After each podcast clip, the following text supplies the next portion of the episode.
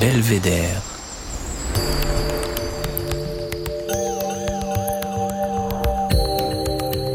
Le podcast du département de l'Isère.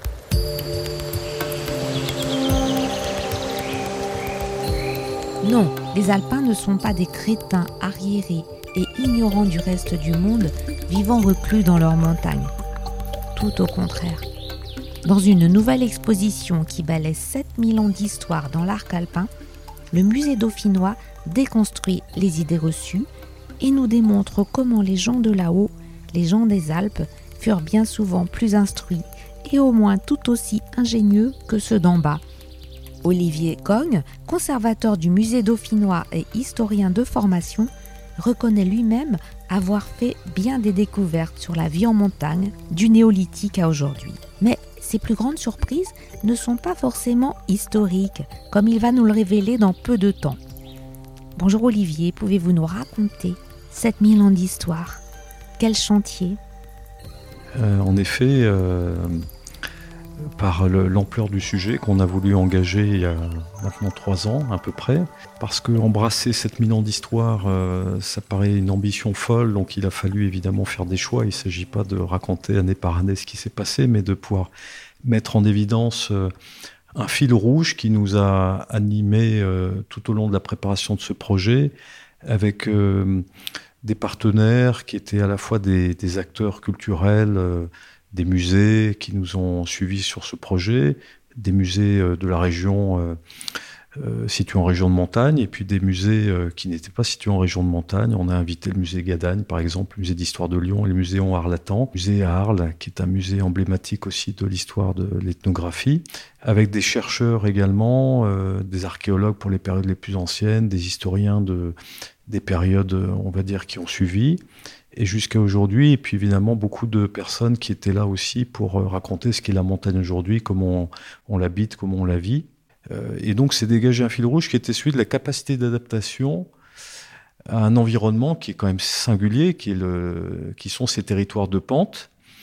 Et puis de, de pouvoir euh, mettre en évidence cette capacité d'adaptation euh, au regard de l'histoire, d'événements politiques, sociaux, économiques, environnementaux. Euh.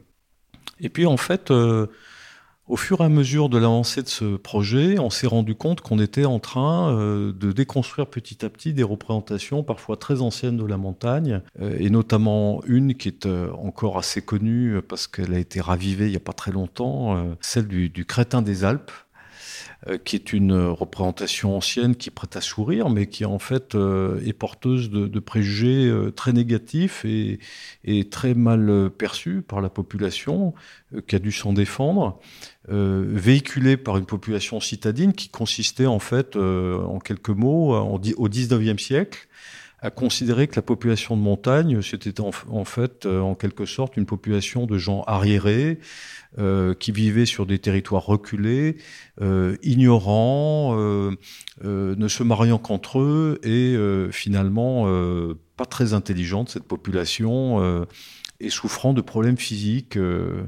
d'un crétinisme alpin qui en fait se traduisait par la, la, la formation de goitres de gens boiteux, enfin marqués par tout un tas d'infirmités physiques. Et en fait, aujourd'hui, les voilà, les, scientifiques ont bien prouvé que euh, y avait euh, des raisons à cela, euh, mais que ça n'empêchait pas ces populations d'être instruites et intelligentes. Bien au contraire, c'est ce qu'on veut aussi affirmer dans l'exposition, s'il le fallait encore, que les populations de montagne et dans certaines régions en particulier où le protestantisme a été euh, très présent, avec cette culture euh, protestante qui est très importante euh, de la formation et de l'éducation, que ces populations-là étaient plus alphabétisées et plus instruites, bien souvent que des populations qui habitaient dans les villes. Et là, je parle de périodes anciennes. Hein. Je parle du, XVIIe siècle, par exemple, où euh, des familles de paysans savaient déjà au moins signer leur nom, ce qui n'était pas fréquent à l'époque. Donc voilà, une première idée reçue finalement que sans nous en rendre compte, nous, étions euh, amenés à, battre en brèche. Et puis il y en avait euh, une autre aussi très, très importante qui était cette idée que les montagnes empêchent les gens de se rencontrer. Vision euh, très citadine là encore. L'histoire nous, enseigne que c'est bien l'inverse, que les montagnes n'ont jamais empêché les mobilités, les circulations humaines depuis longtemps. Euh, pour des questions commerciales, économiques, mais aussi euh, migratoires, que les populations se sont déplacées de part et d'autre des Alpes, qu'elles sont venues, euh, et je pense là notamment à l'histoire des Allobroges, euh, qui ont, à un moment donné de leur histoire, traversé notamment ces régions de montagne pour arriver en partie dans le, dans le Dauphiné, et qui sont des populations venues d'ailleurs, notamment d'Italie du Nord, euh, qu'il y a eu euh, au fil du temps aussi des, euh, oppositions politiques, militaires, des rivalités entre le Royaume de France et le Duché de Savoie, qui ont aussi entretenu cette idée que euh, il est difficile de s'entendre lorsqu'on est dauphinois ou lorsqu'on est savoyard. Bon, tout ça est évidemment d'histoire ancienne et n'a plus de sens aujourd'hui. Mais il y a eu des, guerres voilà, pendant longtemps entre ces deux territoires.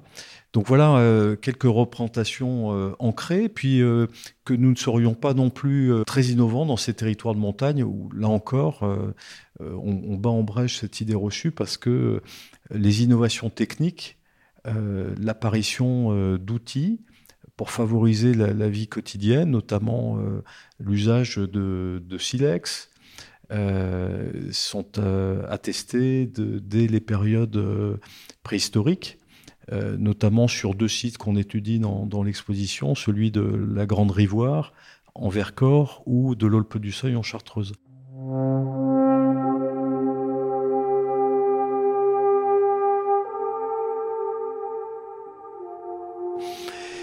Donc le, le, fil rouge, c'est celui-ci, c'est de pouvoir euh, montrer que euh, ce territoire, ces populations se l'ont approprié, euh, l'ont apprivoisé, même si euh, apprivoiser la montagne, c'est quelque chose aussi qui euh, reste extrêmement difficile. Hein. On, on, y reviendra peut-être pour les périodes contemporaines. Les, les, populations qui se sont succédées, là, ont, ont appris à à vivre avec cet environnement euh, singulier, à, à, à, en tirer les ressources, puisque ce que l'on exprime aussi dans l'exposition, c'est que les ressources naturelles qu'offre la montagne ont été euh, exploitées très tôt. Hein, euh, la montagne nourricière, évidemment, par le travail de la terre, la récolte des moissons, par exemple, qui est aussi ancienne que la présence humaine, euh, l'élevage euh, des animaux, euh, cette présence notamment des, moutons, des vaches,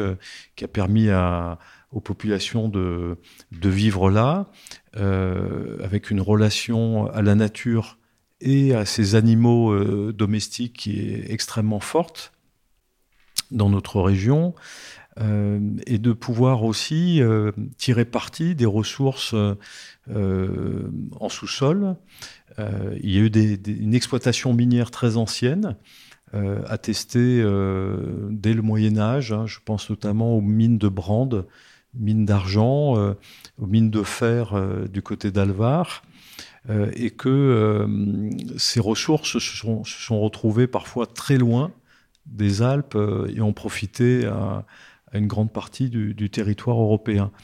Donc ce n'est pas un territoire enclavé, fermé sur lui-même, replié sur lui-même, mais c'est un territoire qui a toujours été en relation avec euh, le reste euh, du monde. Et j'en veux notamment pour exemple, euh, parmi d'autres, de l'histoire de notre région, celle des colporteurs que l'on retrouvait sur d'autres continents, qui euh, commençaient leur longue itinérance en partant notamment du Briançonnais, euh, dans le cas des colporteurs libraires euh, de cette région des Alpes, et qui allaient vendre leurs ouvrages du côté de, Lisbonne, par exemple, des Pays-Bas, des colporteurs fleuristes que l'on retrouve aussi un, peu partout en Europe, et qui, au retour de leur pérégrination, de leur voyage, était là aussi pour être euh, colporteur des nouvelles du monde. Les Alpins n'étaient pas euh, ignorants de ce qui se passait euh, dans le reste du monde. Ils, avaient aussi une forme de gazette. Et ça, on, a un peu du mal à l'imaginer, voilà, en considérant finalement que ces territoires, pour les périodes anciennes, étaient très enclavés. En fait, les routes existaient déjà depuis bien longtemps. Euh, la période romaine, qui est à la fois une période de domination politique de Rome sur la région, est aussi une période euh, qui va permettre le développement de voies, voies romaines notamment euh, dans l'Oisan, des territoires, pour des territoires d'altitude assez élevée, et qui en fait vont se développer par la suite et permettent le déplacement plus facilité des populations. Bah alors Olivier, qu'est-ce qui vous a, vous personnellement, le plus surpris en tant qu'historien au cours de toutes ces années de préparation? Je, suis historien de formation, mais j'ai appris quantité de choses et c'est un vrai bonheur de travailler sur un projet comme celui-ci, euh, puisqu'on est là en fait pour euh, évidemment être au service du public, mais aussi euh, être à l'écoute des chercheurs pour tirer parti de leurs travaux, notamment pour les périodes anciennes, du, néolithique, qui sont des périodes alors souvent très méconnues et, tellement éloignées sur le plan temporel que on a du mal à, se projeter. Et puis pour les périodes contemporaines, moi je, dois dire qu'en dehors des, territoires que j'ai explorés en tant que promeneur, en tant que voilà randonneur, j'ai appris beaucoup euh, à la fois sur euh, la façon de vivre cette montagne aujourd'hui, de choix de vie opérés par des populations, euh, notamment d'une famille qui a décidé de quitter la ville pour s'installer dans le Trièvre euh, aujourd'hui, qui euh, a besoin de retrouver la nature, euh, d'être en quête aussi de sens, de, retrouver voilà un rapport sans doute plus fort à cette nature qui nous environne et, le Trièvre est assez emblématique aussi de ses choix de vie. De, questionner aussi une famille qui, depuis longtemps, pratique l'élevage et, les métiers agricoles. Ça, c'est en Beldon une famille qui me raconte ce quotidien, ce qu'est être éleveur, agriculteur aujourd'hui. Et, c'est là qu'on mesure quand même euh, quel est l'engagement que ça suppose et que c'est pas facile parce que les normes sont là euh, euh, à l'échelle de l'Europe et qu'il faut pouvoir en même temps entretenir cette passion qui les anime, mais surmonter tout ça, des, de, faire face aussi aux difficultés économiques, hein, parce que euh, on est, très loin de, très bien gagner sa vie malgré les heures fournies. C'est aussi euh, être confronté à une jeune femme qui a décidé, euh, là aussi, malgré des études supérieures, de devenir bergère. Donc ça, c'est aussi pour moi une rencontre forte de quelqu'un qui décide là aussi de quitter euh, une vie citadine et, euh, et qui maintenant la, conduit à, travailler en plein air au beau jour de l'estive et de se familiariser avec euh, cette relation aux animaux, à la, nature, à la montagne, qui est devenue une sorte de refuge aussi pour une grande partie de la population qui vit en ville, alors qu'il l'exprime euh, à la fois par euh, la pratique sportive, euh, le tourisme, simplement se promener, s'oxygéner, et qui parfois franchit le pas aussi d'aller y vivre, hein, tout simplement. C'est aussi beaucoup de gens qui sont des montagnards entre guillemets pendulaires, qui décident de vivre, d'habiter à la montagne, mais en même temps de continuer à, à travailler en ville. Donc on, voit une mutation qui s'opère dans les modes de vie de notre société aujourd'hui euh, en Isère, qui est assez emblématique de ce qui s'opère à l'échelle des Alpes euh, européennes. Et, là, on a un, territoire qui est, vraiment euh, constitué de beaucoup d'histoires qui ne, demandent qu'à être recueillies et qu'on a voulu traduire dans l'exposition. Donc ça, ça m'a beaucoup nourri, oui. Mais là, ça dépasse la vision historique on est vraiment dans les modes de vie contemporains et, c'est passionnant de ce point de vue, de voir comment la montagne aujourd'hui euh, est devenue euh, un territoire d'attractivité. Au-delà du tourisme, hein, j'entends, euh, et qu'elle est aussi sur les questions climatiques un observatoire un peu terrifiant et en même temps extrêmement formateur d'une évolution du climat et de ses conséquences sur la montagne. Olivier, est-ce qu'on peut dire deux mots justement de toute cette, euh, cette partie consacrée au changement climatique qui peut s'observer à l'œil nu souvent sur nos montagnes? La montagne, les chercheurs le disent bien, c'est un, observatoire qui euh, traduit bien les, conséquences euh, du changement du climat, à la fois euh, ce qui s'observe dans la fonte des glaciers, qui est un phénomène que l'on peut non pas voir à l'œil nu, mais que l'on constate en, mettant en perspective deux images, comme on le fait dans l'exposition à 100 ans d'intervalle d'un glacier de Sarenne euh, du côté de l'Alpe d'Huez où, où l'on voit inéluctablement la mort d'un glacier.